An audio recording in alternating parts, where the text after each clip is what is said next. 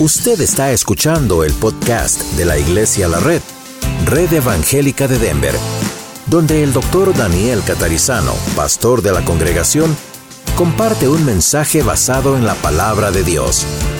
Ahora abra su corazón y permita que en los próximos minutos el Señor le hable y le bendiga.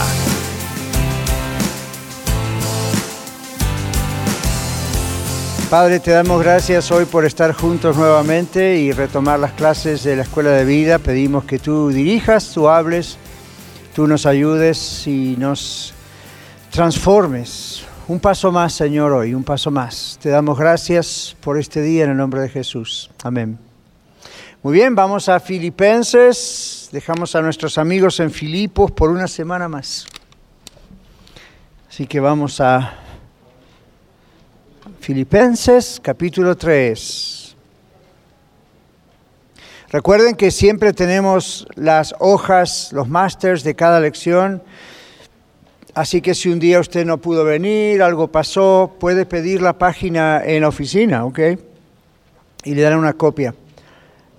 O si no le dice a cualquiera de nuestros ujieres y ellos le consiguen una copia. Recuerde también que siempre está grabado en el podcast, ¿ok?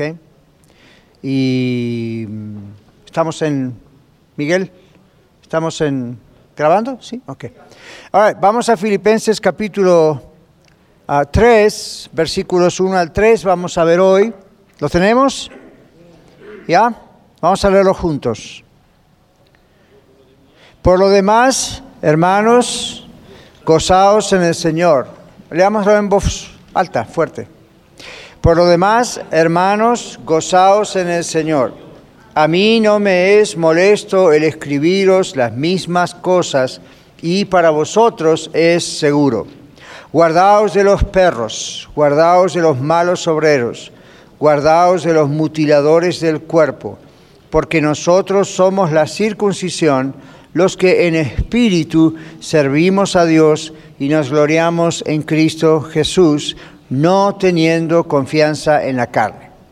La semana que viene vamos a continuar con esto, cuando Pablo dice, yo tengo confianza en la carne, si ustedes quieren que ponga confianza en la carne y piensa con todos sus títulos y su pedigree, su currículum de vida, ¿verdad? Pero nosotros vamos hasta el 3 hoy, la semana que viene, Dios mediante, vamos a mirar por qué Pablo expone todas esas cosas. Vamos a nuestra página y siempre tenemos la página y la Biblia al lado para ir comparando. En el versículo 3, en el capítulo 3, versículo 1 comienza diciendo por, los por lo demás. Entonces, cuando vemos algo así en la Biblia, aunque esté separado por un capítulo, uno tiene que preguntarse qué significa por lo demás. Entonces, esto es un enganche, un enlace al anterior, al versículo anterior. Recuerden cuántas veces les he comentado que originalmente en la Biblia no hay divisiones de capítulos y versículos. Recuerdan que les dije eso. En aquella época no existía la división de capítulos y versículos, todo era una sola cosa. Pero luego al irla traduciendo, etcétera, al ir pasando por diferentes países del mundo, los demás países no entendían siempre esto de cómo encontrar un versículo. ¿Se imaginan nosotros aquí hoy, si no tuviésemos capítulos y versículos, cómo encontramos un versículo? Es complicado, ¿verdad? Entonces se hicieron esos capítulos y versículos. Entonces, a veces eso ayuda, a veces eso no ayuda porque uno arranca de algo y, no, se olvida de, qué venía hablando antes. Entonces, aquí es de qué viene hablando antes, es el punto, ¿verdad? Y dos domingos atrás o tres decíamos, bueno, el versículo 30 dice del capítulo 2, porque la obra de Cristo porque por la obra de Cristo estuvo próximo a la muerte. ¿De quién está hablando? Epafrodito, ¿recuerdan? En la otra lección exponiendo su vida para suplir lo que faltaba en vuestro servicio a mí. Por lo demás, ¿ven? No hay una, no hay una parada ahí en realidad para Pablo, la carta sigue escribiéndola. Entonces, vamos a nuestra página. Por los demás no significa en cuanto a lo demás o en cuanto al resto. La idea es que algo quedó aún sin decir. Pablo le quedó algo que todavía no había dicho hasta ahorita en la carta. Hasta ahora, dice nuestra página, Pablo ha estado preocupado con las disensiones internas de la iglesia de los filipenses. ¿Qué son disensiones? ¿Qué significa esa palabra? ¿Sabemos? Desacuerdos, divisiones fuertes, ¿verdad? Desacuerdos fuertes. Ahora aquí dice, aun cuando estas divisiones, disensiones, todavía no eran muy fuertes. Es decir, Pablo fue muy sabio en Dios, en el Señor, de tratar de, arreglar la situación lo antes posible, porque si no actuaba y hacía algo, esas decisiones que empezaban a ocurrir se hubiesen hecho mucho más grandes, ¿verdad? Entonces, a tiempo fue y envió esta carta, así que aún sin estar allí, eh, como hemos visto antes, se enteró de lo que estaba pasando y les envía la carta. Entonces dice aquí, a partir de esta sección, lo que nosotros tenemos como el capítulo 3, a partir de esta sección de su carta, el apóstol dirige su atención a un peligro que podría asaltar a la iglesia ahora desde afuera. Ven, las disensiones de las que venía hablando capítulo 1 y 2 eran problemas internos que empezaban a surgir desacuerdos y recuerdan que por eso Pablo usa el ejemplo del Señor Jesús. En el capítulo 2 dice, haya pues en vosotros, ¿qué cosa? Este sentir que hubo en quién? En Cristo Jesús, que hizo qué cosa? Siendo en forma de Dios, no estimó el ser igual a Dios como cosa que aferrarse, sino que se despojó a sí mismo y vino a la tierra. Y vez tras vez, Pablo apela al ejemplo del mismo Señor Jesús para enseñarnos humildad, y luego dice poner a los demás como superiores a nosotros mismos. Eso es lo que hizo Jesús, poner a, usted y a mí antes que a Él. Y nosotros ponemos a unos y a los otros antes que a uno mismo, ¿verdad? Entonces eso era para tratar de ayudar en la cuestión interna de la congregación. Esos roces de personalidad y de culturas y problemas que había. Ahora Pablo en el capítulo 3 empieza a hablar de un problema que viene de afuera hacia adentro. ¿Estamos claros? ¿Ok? Muy bien, entonces aquí dice, la iglesia tenía un problema con gente de afuera llamada los judaizantes. Estoy en la cuarta línea. Estos eran un grupo de judíos cristianos nominales. Nominales significa de nombre. Así como hay muchos católicos nominales. ¿Qué significa? No son de tradición, ni saben lo que creen lo son de tradición, por la familia, porque ¿qué va a decir la familia si no soy católico? En el mundo cristiano evangélico, como el mundo que usted y yo estamos ahora, sucede lo mismo. Hay personas que son cristianas nominales, es decir, de nombre, ya sea porque sus padres eran cristianos y crecieron en un hogar cristiano, pero nunca ellos tomaron una decisión definitiva por Cristo. Más de esto en el mensaje a la una de la tarde. Pero eh, comprenden lo que digo, ¿verdad? Por eso siempre acá digo en la red a los papás y las mamás que tienen niños o jovencitos, no los empujen a que se bauticen, no los empujen a que hagan una decisión. Hábleles de Cristo, muéstreles con su ejemplo a Cristo, tráigalos a la iglesia, ore por ellos, pero ellos tienen que tomar su propia decisión por Cristo, ¿verdad que sí? Entonces oramos para que lo hagan lo antes posible, aún de niños, como fue mi caso, pero no, we don't push, ¿ok? No los empujamos porque si no se transforma en el mismo problema de la Iglesia Católica, donde mucha gente nomás es católica por tradición. Uno les pregunta, ¿usted sabe lo que cree? Y no saben lo que creen, no tienen idea, ¿ok? Entonces, eh, allí había judaizantes en la Iglesia de Filipos. Eran gente que había dicho, oh sí, Jesús es el Mesías, creo en Jesús, pero era de nombre nada más la idea. ¿Estamos bien? ¿Está claro quiénes son los judaizantes? Ok, seguimos. Habían aceptado al Señor Jesucristo solo como el Salvador de Israel. Este era el otro problema. Estos judíos creían que solamente era para Israel el Mesías. Entonces pensaban los gentiles, es decir, los no judíos, ven el paréntesis, según los judaizantes, los judíos tenían que entrar por la puerta del judaísmo si querían ser salvos. ¿Qué quiere decir eso? tenían que convertirse también al judaísmo. ¿Quiénes eran los gentiles? Dijimos. Los no judíos. Entonces, los judíos judaizantes pensaban, ok, está bien si los gentiles quieren creer en Jesús como el Salvador, pero no van a ser salvos estas personas a menos que además de creer en Jesús como Salvador, vengan a la religión judía. O sea que no hay que confundirse, que hay una raza judía, está la religión judía. Entonces, ¿cómo se hacía para ser de la religión judía? Circuncidarse, circuncidar a los varones. Entonces, Pablo en el libro de Gálatas lucha contra ese asunto. En Romanos hay referencias a lo mismo. Ahora aquí estos judaizantes estaban estorbando a la iglesia en la ciudad de Filipos, a los filipenses, porque estos judaizantes entraban y decían, ok, quieren adorar a Jesús, quieren aceptar a Jesús, fine, nosotros también, pero para ser salvo hay que ser judío. Hoy en día tenemos una situación parecida en algunos casos con la Iglesia Católica.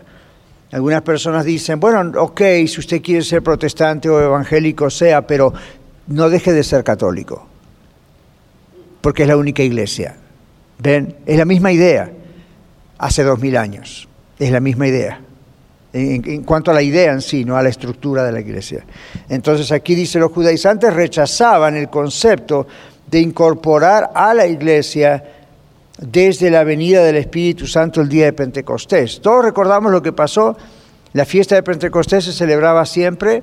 Esa fue la fiesta que el Espíritu Santo escogió para venir a este mundo y ya quedarse y entrar en los cristianos, etc. Ahora, eso comenzó la iglesia cristiana. En esa época no existía iglesia católica, iglesia evangélica, iglesia pentecostal, bautista, carismática, eso no existía, era iglesia.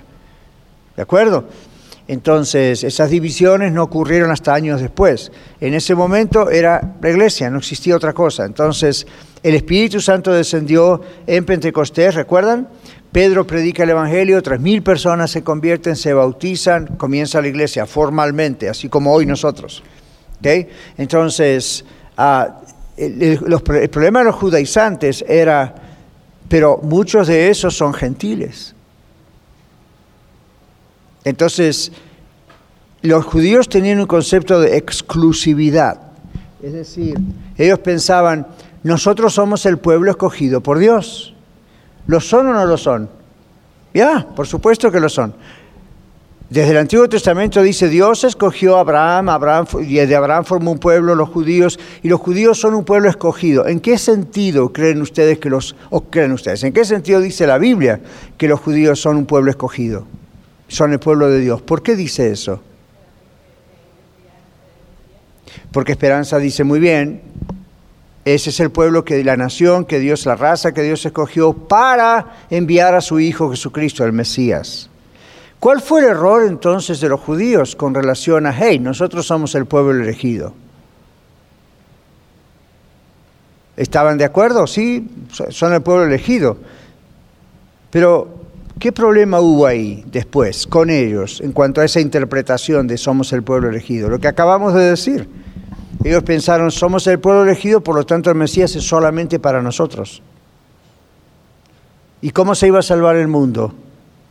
Haciéndose judío. ¿Ven la mezcla? Entonces cuando Jesús viene, les muestra, no. Cuando Jesús habla con uno de los principales sacerdotes, Nicodemo, Jesús le dice el famoso Juan 3:16. ¿Qué dice Juan 3:16? De tal manera amó Dios a los judíos. Los judíos son parte del mundo. Pero ven Nicodemo escucha tal vez por primera vez mmm, al mundo. Entonces Jesús no le dice más la circuncisión. Él dice, eso es algo que él puso hasta ese momento, porque la circuncisión señalaba a esta gente y los judíos tenían que ser un pueblo especial, ¿verdad que sí?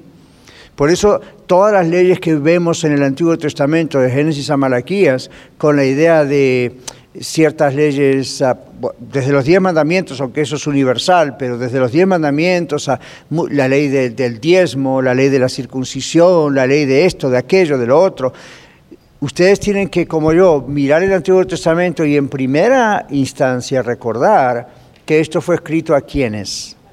A los judíos. ¿Y quiénes eran los judíos? El pueblo especial de Dios. Entonces vivían en medio del mundo pagano, ¿verdad que sí? Politeísta, es decir, tenían muchos dioses. Entonces, cuando Dios escoge y a través de Abraham arma esta nación, Dios les dice, ustedes son mi pueblo especial son mi tesoro especial. ¿Por qué? Porque de este pueblo voy a mandar a mi hijo. Entonces yo los estoy santificando. ¿Y qué significa esa palabra? Los estoy apartando del resto del mundo. Pero los judíos muchas veces interpretaron eso a través de la historia, de su propia historia, como, wow, look at us. ¿Ven? Entonces, ahí está el error, entre muchos otros errores, pero ahí está el error principal. Ok, si somos el pueblo de Dios, somos los meros meros, entonces a nosotros nos quiere salvar Dios. ¿Qué va a pasar con los gentiles? O oh, Dios no los va a salvar, a menos que se hagan judíos. Cuando viene Cristo, cuando viene Pentecostés, llega a la iglesia, Dios arma la iglesia en, el Espíritu Santo, los judíos, no a todos, pero a estos judaizantes les costó mucho comprender que ahora, wow, la iglesia es un nuevo pueblo de Dios.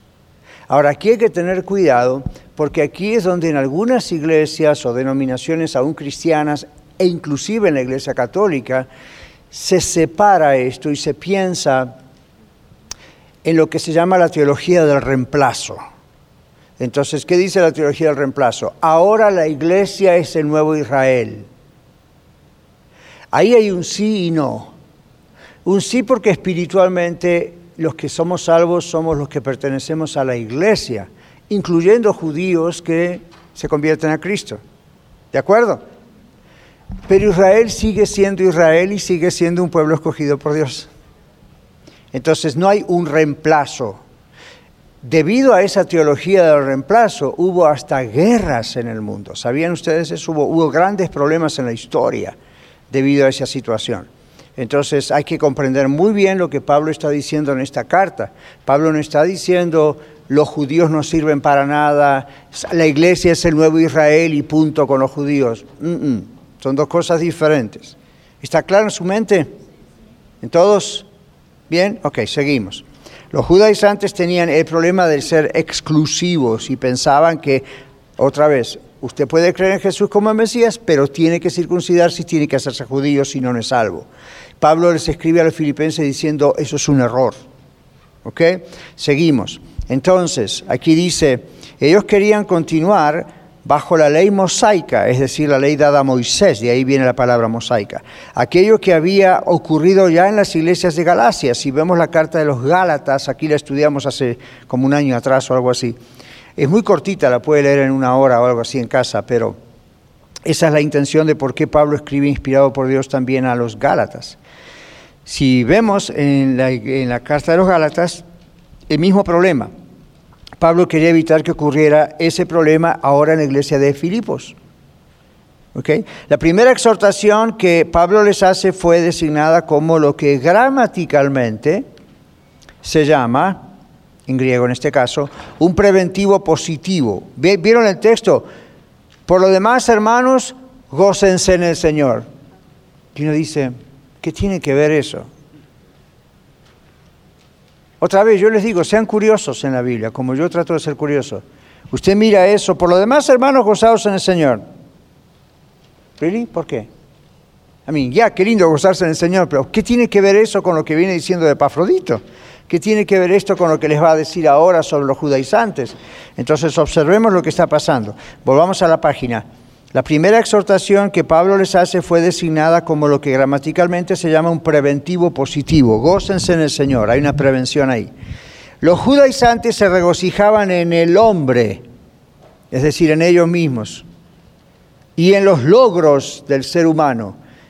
Ayúdenos con Gálatas capítulo 6, uno de ustedes, versículo 12, aquí lo tiene Lorena, y otra persona después lea Gálatas 6, 14, por favor. Todos los que quieren agradar en la carne, estos os obligan a que os circuncidéis solamente para no padecer persecución a causa de la cruz de Cristo. Todos los que quieren agradar en la carne, ¿ven? En la carne está hablando del ser humano. ¿Qué dice el otro? 14. Pero lejos está de mí gloriarme, sino en la cruz de nuestro Señor Jesucristo por quien el mundo me es crucificado a mí y yo al mundo. Ok, muy bien, gracias. Entonces, volvemos a nuestra página. Pablo dice que él, Pablo, se gloriaba únicamente en Cristo, no en el ser humano, ni en él ni en otros seres humanos. Aquí dice las palabras a mí. Ahora, vamos a parar un poquito ahí, aunque yo voy a volver a este tema más tarde, pero ustedes se acuerdan cuando hace un año ya casi hablamos del humanismo? ¿Recuerdan las lecciones sobre las sectas, religiones falsas y todas esas cosas? ¿Se acuerdan cuando hablamos del humanismo? ¿Quién recuerda qué es el humanismo? Que está metido en muchas religiones. ¿Esperanza? Poquito, a ver, vamos a esperar que Miguel llegue con el micrófono. Una Ahora de sí. las cosas que mencionaba era que las personas encontraban las respuestas en ellos mismos. ¿Ocurre eso hoy en día?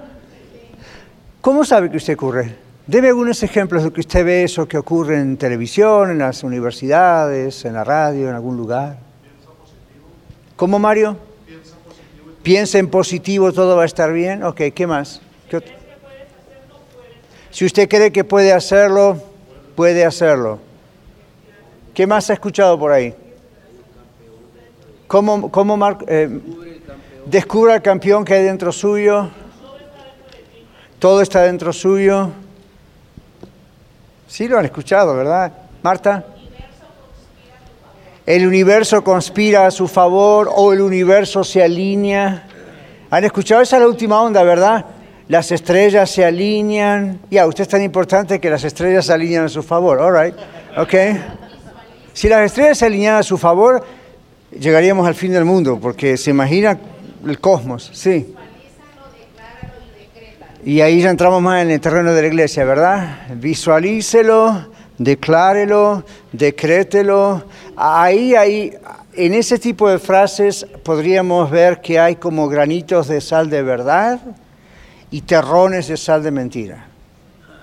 Hay una gran mezcla y eso es, es- es- es- yo le tengo más cuidado a ese tipo de declaraciones que son muy ambiguas, que están mm, muy mezcladas de cosas que sí, que no, que estas otras que uno dice, oh no, seguro que no.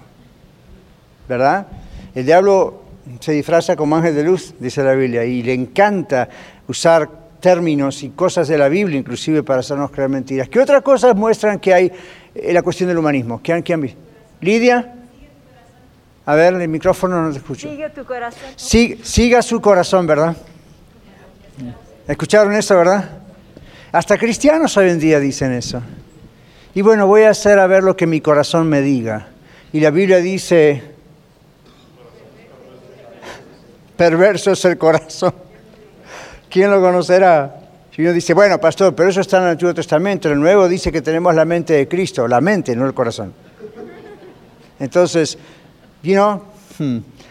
¿Qué, otra- ¿Qué otras declaraciones usted escucha ahí? ¿Qué les enseñan a sus hijos y a mis nietos en la escuela? Bueno, los míos todavía no van a la escuela. ¿Cómo? La declaración positiva, ¿qué más? Bueno, todos queremos ser felices, pero la idea, la idea como la ponen ellos en sus frases es, déjeme ser a mí lo que yo quiera hacer mientras yo no le haga daño a Harold o a su esposa, pues ahí no, cada uno con lo suyo. Entonces, rompen reglas éticas, no les importa un montón de otras cosas, Lidia. Sigue tu propio camino. ¿Cómo? Sigue tu propio camino. Siga su propio camino o construya su propio camino. Yo me acuerdo que cuando era un adolescente había un canto popular que decía, caminante no hay camino, se hace camino al andar. ¿Quieren que se los cante? No. Pero ¿cuántos escucharon ese canto? Caminante no hay camino, se hace camino a la mar, al andar. Y había otro, otra frase que decía eso en el mismo canto, ¿no? Como que ni fronteras acá, ni fronteras allá, caminante no hay camino, se hace camino al andar. El que escribió eso era comunista. Entonces ve, esa es la idea. Esta idea que estamos hoy, medio nos reímos, medio nos disgusta, no es nueva. Esto es una cosa antigua. En el mensaje escuchen bien y se van a dar cuenta que esa filosofía es tan antigua como el mismo mundo. Desde Adán y Eva está ese asunto. ¿ok?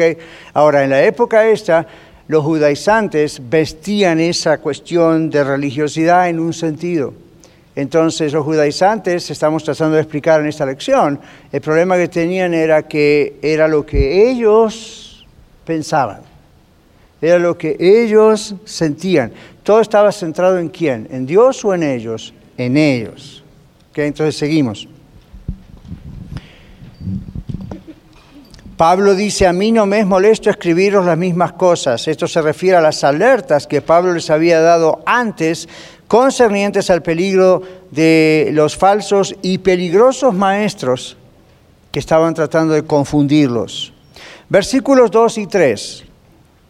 Leíamos antes, guardaos de los perros, guardaos de los malos obreros, guardaos de los mutiladores del cuerpo, porque nosotros somos la circuncisión, los que en espíritu servimos a Dios y nos gloriamos en Cristo Jesús, no teniendo confianza en la carne, o carne, léalo como ser humano, mentalidad humana. ¿Ven?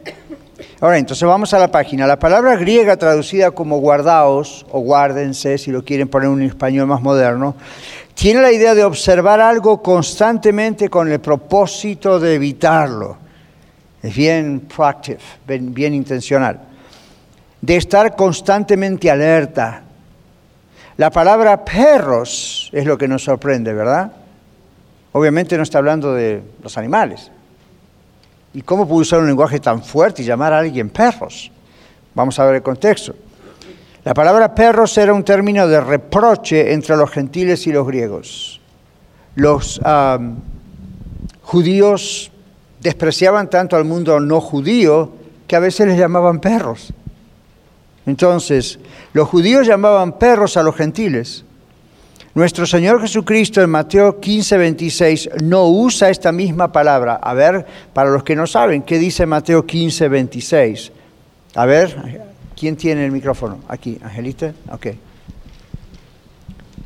Ustedes van a recordar esta historia cuando Angelita la lea, esa parte, 15, 26. Respondiendo él dijo, no está bien tomar el pan de los hijos y echarlo a los perrillos. ¿Recuerdan la historia? quién brevemente nos dice la historia? Pero así, en pocas palabras. Ahí Pati Ochoa levantó la mano. Espera el micrófono. Estamos grabando. Gracias. A ver, brevemente.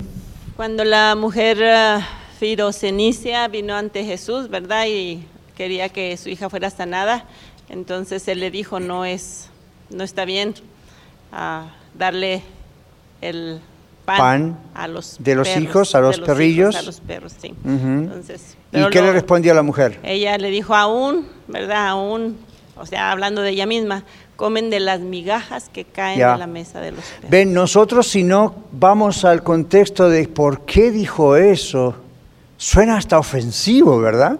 ¿Cómo Jesús le va a decir a una persona, perrillo?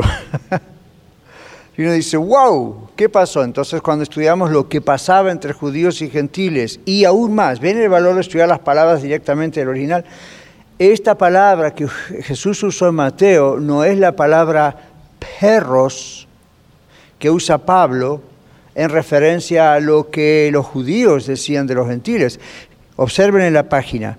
En Mateo 15, 26 Jesús no usa la misma palabra que Pablo, sino una forma diminutiva de la palabra. Dice perrillos en la, la versión que usted tiene, otras versiones dicen perritos. Entonces, en las calles de las ciudades de aquel tiempo, entonces, los perros eran animales llenos de pulgas, vagabundos, sucios, mientras que la palabra que usa el Señor en Mateo se refiere a las mascotas, a los perritos mascotas, muy bien cuidados, habitantes de las casas que podían tenerlos. No era como hoy que cualquiera de nosotros puede tener una mascota. En aquel tiempo, tener un perrito como mascota generalmente la gente de dinero y los perritos estaban muy bien cuidados, ¿no es cierto? Etcétera. Era una versión de Colorado en aquellos años, donde todo el mundo idolatra a los perritos. Pero bueno, ese es otro tema. La cuestión es que Jesús usa otro término.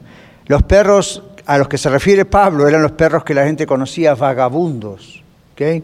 ¿Han estado alguna vez en esa situación de un perro vagabundo que huele feo, que está, es horrible? Bueno, eso era muy común en las calles de aquel tiempo, muy común. No estaba la sociedad protectora de animales, como tenemos nosotros aquí. ¿ok? No, existía todo eso. Entonces los judíos lamentablemente miraban esos perros y comparaban a los no judíos con esos perros. Duro, ¿verdad? Mm. Entonces Pablo usa la palabra perros para referirse a los judaizantes, da vuelta la, la pelota, da vuelta el pastel, ¿verdad? A los judaizantes que llamaban perros a los demás, Pablo los llama a ellos perros. ¿Pero por qué? Ellos querían atacar con sus herejías a la iglesia de los filipenses. Ahora, yo no soy un apóstol, no soy Pablo, pero soy pastor de esta iglesia y si alguien, como dije muchas veces, ataca a alguien de ustedes, a mí se me sube la adrenalina. ¿Okay? Entonces es natural porque uno de los dones de una persona que es llamada el pastorado es ese sentido de protección sobre sus ovejas. Entonces uno no lo experimenta a menos que sea pastor.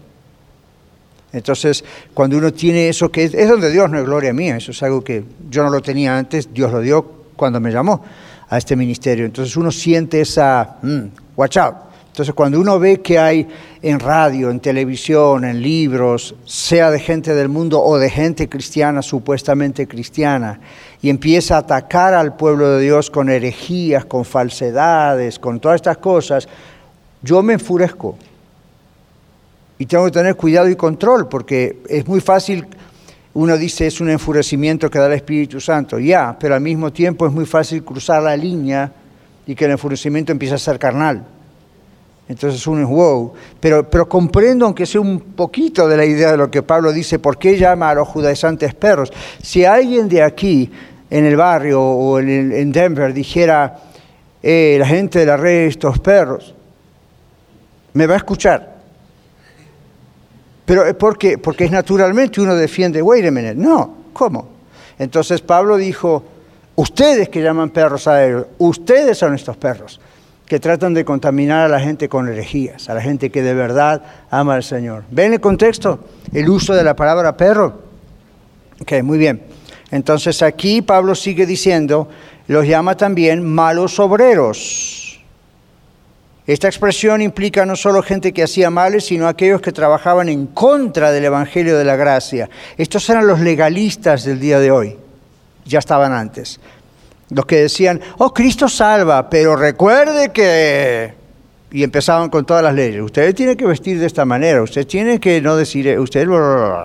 Entonces, eso llegaba un momento que tenía más lugar en la mente de esa gente, casi como más poder que lo que estaban recibiendo, que es la gracia de Dios.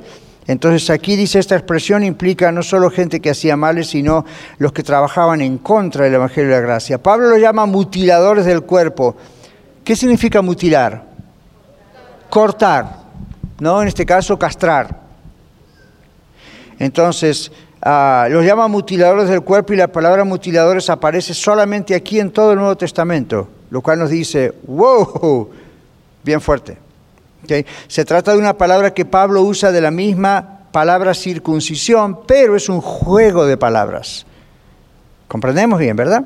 Entonces lo que quiere decir es que aquellos que practicaban la circuncisión como rito, pero no eran de la verdadera circuncisión, la del corazón, estaban simplemente mutilados. Para Dios, que sean circuncidados no significaba nada. ¿Ok? Aún los sacerdotes de las religiones paganas se circuncidaban. Los judaizantes mutilaban el mensaje del Evangelio por medio de agregar leyes a la gracia de Dios. Lamentablemente todavía esto sigue ocurriendo en muchos lugares. Y de ese modo mutilaban sus propias vidas espirituales y mutilaban las vidas de aquellos a quienes convencían con sus errores. Hay otro término en otra palabra, donde, en otro texto donde Pablo dice, de la Biblia dice, Jesús mismo dice en un momento, ciegos guías, guías de ciegos. No entran ellos ni dejan entrar a los que quieren entrar. Pablo dice mutiladores. Ellos están mutilados, ellos están castrados espiritualmente y quieren castrar a los demás, mutilar a los demás, hacer una marca en el cuerpo que tuvo su importancia en su momento y ahora ya no. Pero piensan que ese rito es lo que salva. No sé si escucharon el programa Viva Mejor, más vale que no, pero si no, lo escucharon, eh, el otro día una pregunta hizo alguien, creo que la semana pasada, y la pregunta vino fraseada así. ¿Así que usted nos está diciendo que los siete sacramentos de la Iglesia Católica no salvan? Yo dije, es exactamente lo que estoy diciendo. Entonces, ve lo que ocurre. Esos sacramentos tratan de reemplazar el sacrificio de Cristo en la cruz y su resurrección. Ahora, algunos de esos, solamente dos de los siete, son directamente ordenados por Jesús. El bautismo y la cena del Señor. Lo demás son inventos. Ahora, ellos piensan que para ser salvos hay que cumplir esos siete ritos, sacramentos. Sacramentos tiene la palabra sacramento, viene de la idea de algo que redime y salva. No. Por eso yo no llamo aquí eh, en la red a la cena del Señor los sacramentos. En inglés se habla de eso en el mundo evangélico, pero muchos comprenden o se les explica la idea de que uno no es salvo tomando la cena del Señor o comiendo el pan o siendo bautizado. Pero mucha gente no se da cuenta de eso si uno no lo explica. En la Iglesia Católica los siete sacramentos son salvíficos, es decir, son para la salvación. ¿Saben cuál es uno de los siete sacramentos? ¿Ustedes que eran católicos? El matrimonio. Yo no soy católico y conozco más de la doctrina católica que muchos católicos, es increíble. Pero escuche esto, siete sacramentos, uno de ellos es el matrimonio. La pregunta es, ¿qué pasa con los que se divorcian? Automáticamente pierden la salvación en la mentalidad católica. ¿Ven? Entonces, no es lo que dice la Biblia. Entonces, nosotros tenemos dos ordenanzas dadas por el Señor. Los judaizantes hacían lo mismo que hacen hoy estas personas, o las sectas, o algunos que dicen que son cristianos, usan el nombre, alaban y oran como nosotros, pero encima le agregan, ya no diríamos sacramentos, pero sí ciertas leyes, ciertas cosas que son extra bíblicas o mal interpretadas de la Biblia, y piensan que si uno no las cumple, esos ritos ordenados por ellos, pierde la salvación o no tiene la salvación. ¿Ven el problema? Este era el problema de los judaizantes. Y Pablo dice, eso es una herejía, eso desvía a la gente del camino. ¿Okay? Entonces, continuamos aquí. Y esos son mutiladores del cuerpo, es la idea. Aún los sacerdotes entonces de, las religiones paganas hacían eso. La palabra servimos, vamos a ver dónde está. Acá aparece en el versículo 3. Los que en espíritu servimos a quién? A Dios. Y nos gloriamos en Cristo Jesús no teniendo confianza en la carne. Entonces, ¿qué quiere decir? No estamos teniendo confianza en estos ritos religiosos para salvación. Como tampoco estamos teniendo confianza en estas ideologías humanistas. ¿Ven? Tenemos confianza solamente en nuestro Dios. Vamos al final de la página. La palabra servimos, ¿la vemos todos ahí? La palabra servimos, que en el original en griego es la palabra adoramos. Adorar y servir es la misma palabra en muchos contextos. Es la traducción de la palabra griega que se refiere al servicio a Jehová por su pueblo escogido, los judíos. Interesante que Pablo va a usar esta palabra. Un judío podría haberse escandalizado por la aplicación de esta palabra a un gentil. Ve usted, un gentil no judío, ¿verdad? Entonces usted y yo ahora decimos, muy rápidamente lo leemos, ¿verdad? Oh, nosotros los que servimos en espíritu a Dios. Pero cuando Pablo dijo eso, yo puedo ver a los judaizantes agarrándose de los pelos en desesperación. ¿Cómo va a usar esa palabra? Esa palabra servir es exclusiva para nosotros como judíos. ¿Y usted la está aplicando a los que no son judíos? No. ¿Ven? Si uno no conoce esto, no sabe que el escándalo está ahí. Ahí es un gran escándalo lo que Pablo dijo. Esta palabra servir es la palabra adorar a Jehová, a Yahweh. Y Pablo la usa ahora en el contexto no judío, sino en el contexto gentil también. Entonces, pueden ver el escándalo. A ver, ¿con qué lo podemos comparar? Es como si usted dice, ciertas palabras en el idioma español indican conceptos que son exclusivos para los hispanos. No existen, pero vamos a suponer. Entonces usted de repente, y hay un anglo acá, un afroamericano, un oriental, y yo la uso y digo, y usted también está incluido, eh, y usted dice, wow, este no es mexicano, este no es paisano, este no es peruano, este no es boliviano, este no es argentino, este no es... ¿Cómo, cómo, cómo? Y puede ser un problema. En nuestro contexto no lo es, pero ubican un poquito la idea. Pablo está usando un término que era muy exclusivo de los judíos. Adoramos a Jehová, a Yahweh, ¿no? esto es para nosotros. Y ahora Pablo, usted lo está usando incluyendo a estos gentiles. Oh, ya, porque el Señor Jesucristo es para todos, no para ustedes solamente. Ven, entonces dice Pablo, los que adoramos, los que servimos, aunque él era judío, los judíos comprendían que esa inclusión era también a los filipenses, ¿ok? Entonces aquí dice, un judío podría haberse escandalizado por la aplicación de esta palabra, servir, adorar, aplicada a un gentil. Pablo la usa para designar el servicio religioso y la obediencia del creyente en la iglesia. Algunos manuscritos originales, solo para hacer una aclaración, dicen adoración por el Espíritu de Dios o adoramos por el Espíritu de Dios, en vez de adorar a Dios por el Espíritu. Y en Reina Valera nosotros tenemos los que en espíritu adoramos o servimos. Solo para que sepan la aclaración, porque pueden haber algunas versiones que encuentren que tienen este otro, este, estas otras frases. La palabra gloriar nos gloriamos en Cristo Jesús, dice Pablo, significa gloriar o exaltar y muestra el alto nivel espiritual de la vida del apóstol Pablo, quien exhorta a que el mismo nivel sea alcanzado por la iglesia. Fíjese que no dice me glorío, dice nos gloriamos. ¿Okay? O sea, está incluyendo, está incluyendo a la gente de la iglesia. Luego Pablo dice, no tenemos confianza en la carne. ¿Qué dijimos que a qué nos referimos con la carne? No al cuerpo físico, sino a la mentalidad humana, humanista, ¿verdad? A la inteligencia humana. Dice, no nos gloriamos en eso, nos gloriamos en Cristo Jesús. Muy bien, dice aquí para ir finalizando, ah, confianza en este texto significa haber llegado a la persuasión bien establecida acerca de algo. No es una simple confianza, es, estamos bien convencidos, es la idea. Entonces dice, nosotros no tenemos confianza en la carne, en el ser humano, en la inteligencia humana, en nuestros sentimientos, en nuestras pasiones o emociones o tradiciones o lo que nos enseñaron. La idea es estamos bien persuadidos en quién Cristo es. Y la gracia de Dios es. los judaizantes habían llegado a la persuasión de confiar en la carne, en ellos mismos. ¿Ven? Lo opuesto, en la humanidad, como ocurre hoy en día con el humanismo, les dije que lo íbamos a mencionar de nuevo, ¿verdad?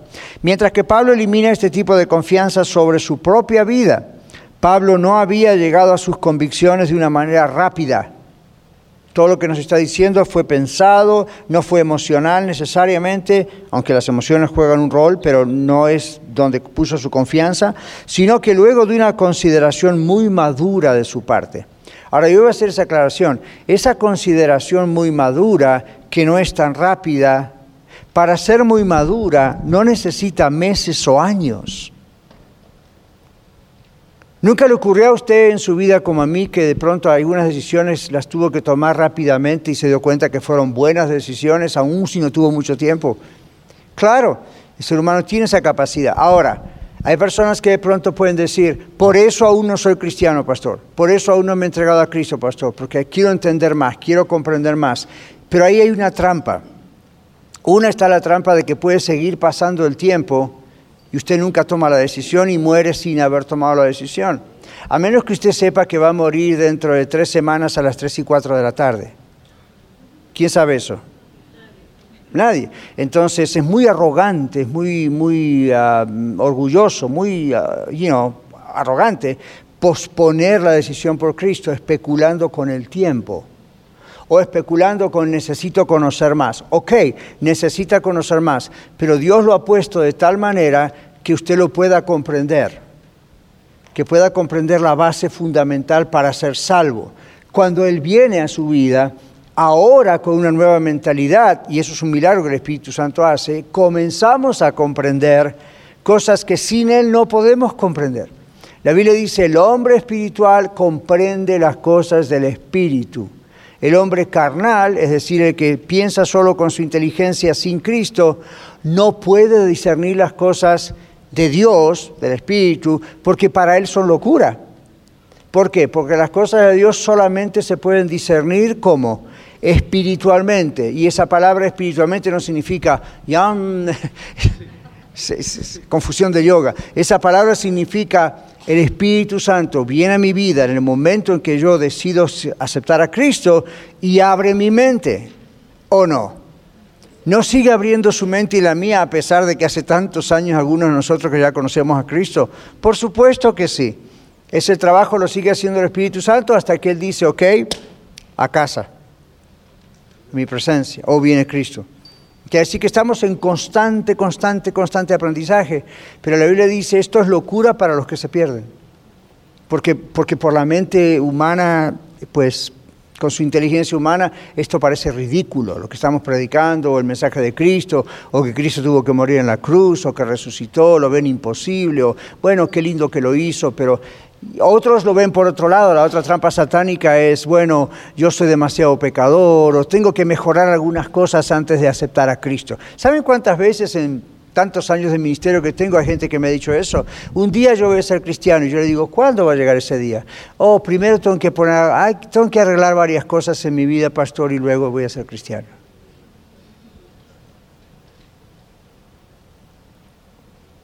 Esto no es la compra de una casa donde usted tiene que arreglar su crédito primero. Justamente porque no lo va a poder arreglar es que necesita Cristo. Entonces, cuidado con esta última idea, donde la consideración de Pablo sobre Cristo fue muy bien pensada, fue eso no significa que le llevó años a Pablo comprenderlo. ¿Cuánto tiempo le llevó a Pablo? Un encuentro con Cristo, camino a Damasco. Fue todo lo que necesitó. Después de ahí creció y ahí empezó a estudiar. Y pasaron como 13 años mientras predicaba por acá, por allá, pero seguía estudiando. Algo así fue, ¿verdad? ¿Recuerdan?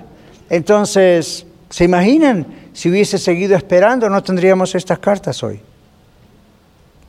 Entonces, cuidado con decir, tengo tiempo, voy a postergarlo, necesito saber más, necesito arreglar mi vida, necesito, oh, la iglesia es una bola de hipócritas, o vine de una iglesia donde me pasó esto y aquello, hasta que no encuentro una iglesia perfecta, no me hago cristiano. Ninguno de esos argumentos, ni ninguno de lo que usted piensa, le puede ayudar delante de Dios. Dios lo llama a su presencia hoy, usted no conoce a Cristo.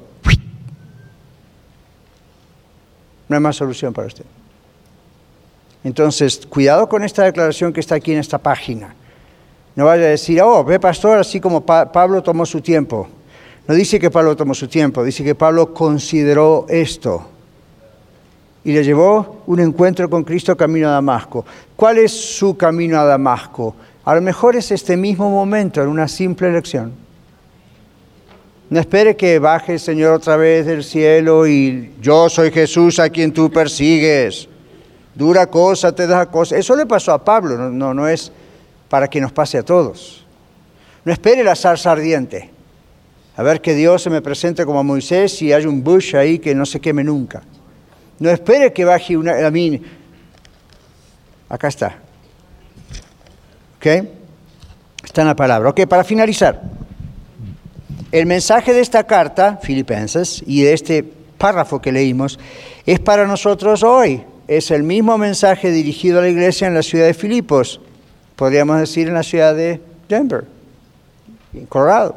Cuidado con los que dicen ser cristianos, pero agregan sus propias leyes o costumbres a la gracia de Dios. Y mientras estamos en alerta, el mensaje es elevemos el nivel de nuestra comunión y vida con Dios.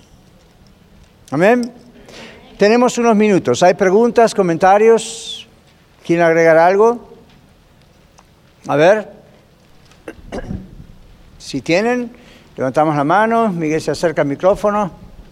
Y si no, pues no hay problema, terminamos estos minutos antes. Nos comemos todo antes que vengan los demás. Ok, vamos a hacer un repaso general. ¿Dónde está Pablo escribiendo esta carta? ¿En qué cárcel? ¿Dónde? En Roma. ¿Por qué escribe la carta? Agradeciendo qué, Mario? Las ofrendas que mandó quién? La iglesia de los filipenses. ¿Ofrendas para qué? Para seguir extendiendo el Evangelio. Pablo era un plantador de iglesias con su equipo. y para las necesidades de él también, él lo dice. ¿Quién le lleva la carta? Epafrodito. ¿Cómo considera Pablo a Epafrodito? Quizá no le pondría nombre ese a ninguno de sus hijos, ¿verdad? Pero, güey, dos mil años atrás. ¿Cómo? Es su compañero. ¿Es importante llamarlo su compañero? ¿Por qué? Lo consideró como un igual. ¿Pero era realmente un igual?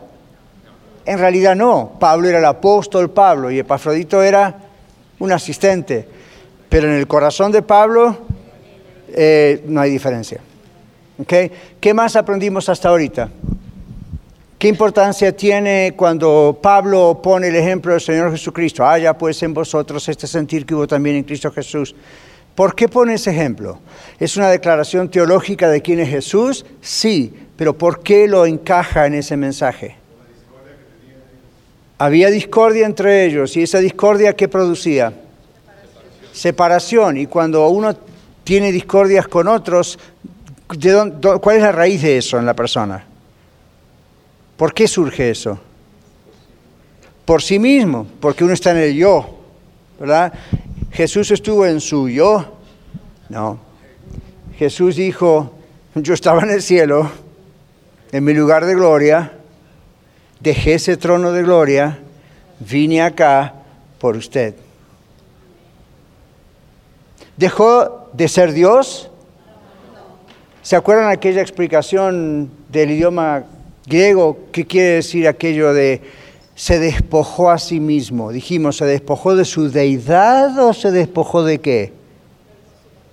De la forma de su deidad. Exacto. Y vino a ser un ser humano, lo que llamamos la encarnación, lo que acabamos de celebrar en Navidad. ¿Ok?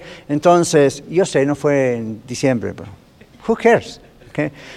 Entonces, eso es lo que celebramos. ¿ok? Ahora, ese es el ejemplo máximo que tenemos. Si el Señor, nuestro Dios, su Dios, mi Dios, no le importó despojarse de su trono de gloria y todo para venir aquí a darse por los demás, por usted y por mí, y, y dijo, usted está primero, yo me entrego a usted.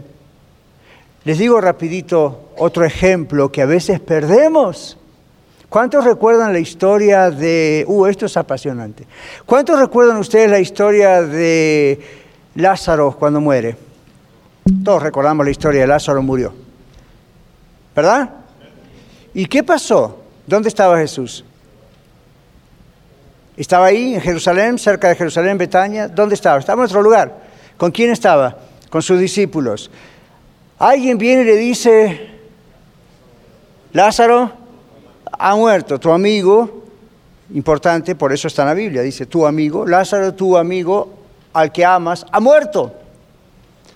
¿Qué hace Jesús? Muchachos, dejemos todo a correr. Vamos a asistir rápido a Lázaro. No, ¿qué hizo? Se quedó, ¿verdad? Cuando llegó, ¿cuánto hacía que Lázaro había estado muerto? ¿Qué le dijeron las hermanas cuando dijo, saquen la piedra? Primero le dijeron, si hubieras estado aquí, tu amigo que amas no hubiese muerto. Me pareció lo que a veces decimos nosotros, ¿no? Dios, si me hubieses escuchado. De pronto Jesús dice, saquen la piedra. ¿Se acuerdan? La tumba tiene una piedra. La tumba de él también tiene una piedra. Empiecen a hacer la relación. Jesús dice, quiten la piedra. La reacción es, Señor. Son cuatro días, camán. Y ahí Jesús no les hace caso. ¿Dónde está Jesús en ese momento? Ok, voy a orientarlos. En la historia, Jesús está en la última parte de su ministerio. Jesús sabía que Jesús se había ido de Jerusalén porque procuraban matarlo. Cuando llega la muerte de Lázaro, Jesús vuelve camino a Jerusalén. ¿Saben qué mensaje a veces perdemos en la historia de Lázaro? Que Jesús expuso su propia vida para salvar a su amigo Lázaro. Finalmente murió en la cruz. Lázaro nos representa a todos nosotros, muertos en pecados, en la tumba de nuestra propia esclavitud del pecado, y Jesús dice, remuevan la piedra, y el mundo dice, no, estos no tienen salvación. Y Jesús dice, ven fuera. Y Jesús viene y da su vida. Jesús podría haber dicho, mejor no voy, lo sano desde acá, al cabo lo puedo hacer. ¿Recuerdan que no hizo acaso algún milagro a la distancia? ¿Cuándo hizo un milagro a la distancia? ¿Se acuerdan cuando aquel oficial le dijo, ni es necesario que vengas a casa, di la palabra y mi siervo sanará? Y Jesús dijo, ok, y su siervo sanó. Jesús tenía tanto poder, como era Dios, que no necesitaba ir a tocar a alguien, aún desde lejos. Ok, ya está, es hecho tu fe, pum, listo.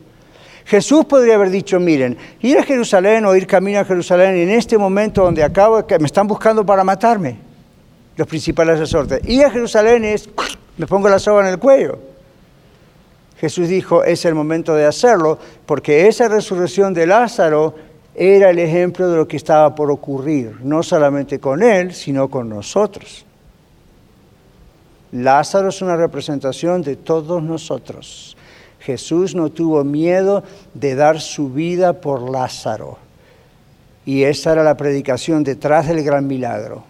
Jesús no tiene ningún temor de dar su vida por usted y por mí. Entonces, el ejemplo máximo de humildad.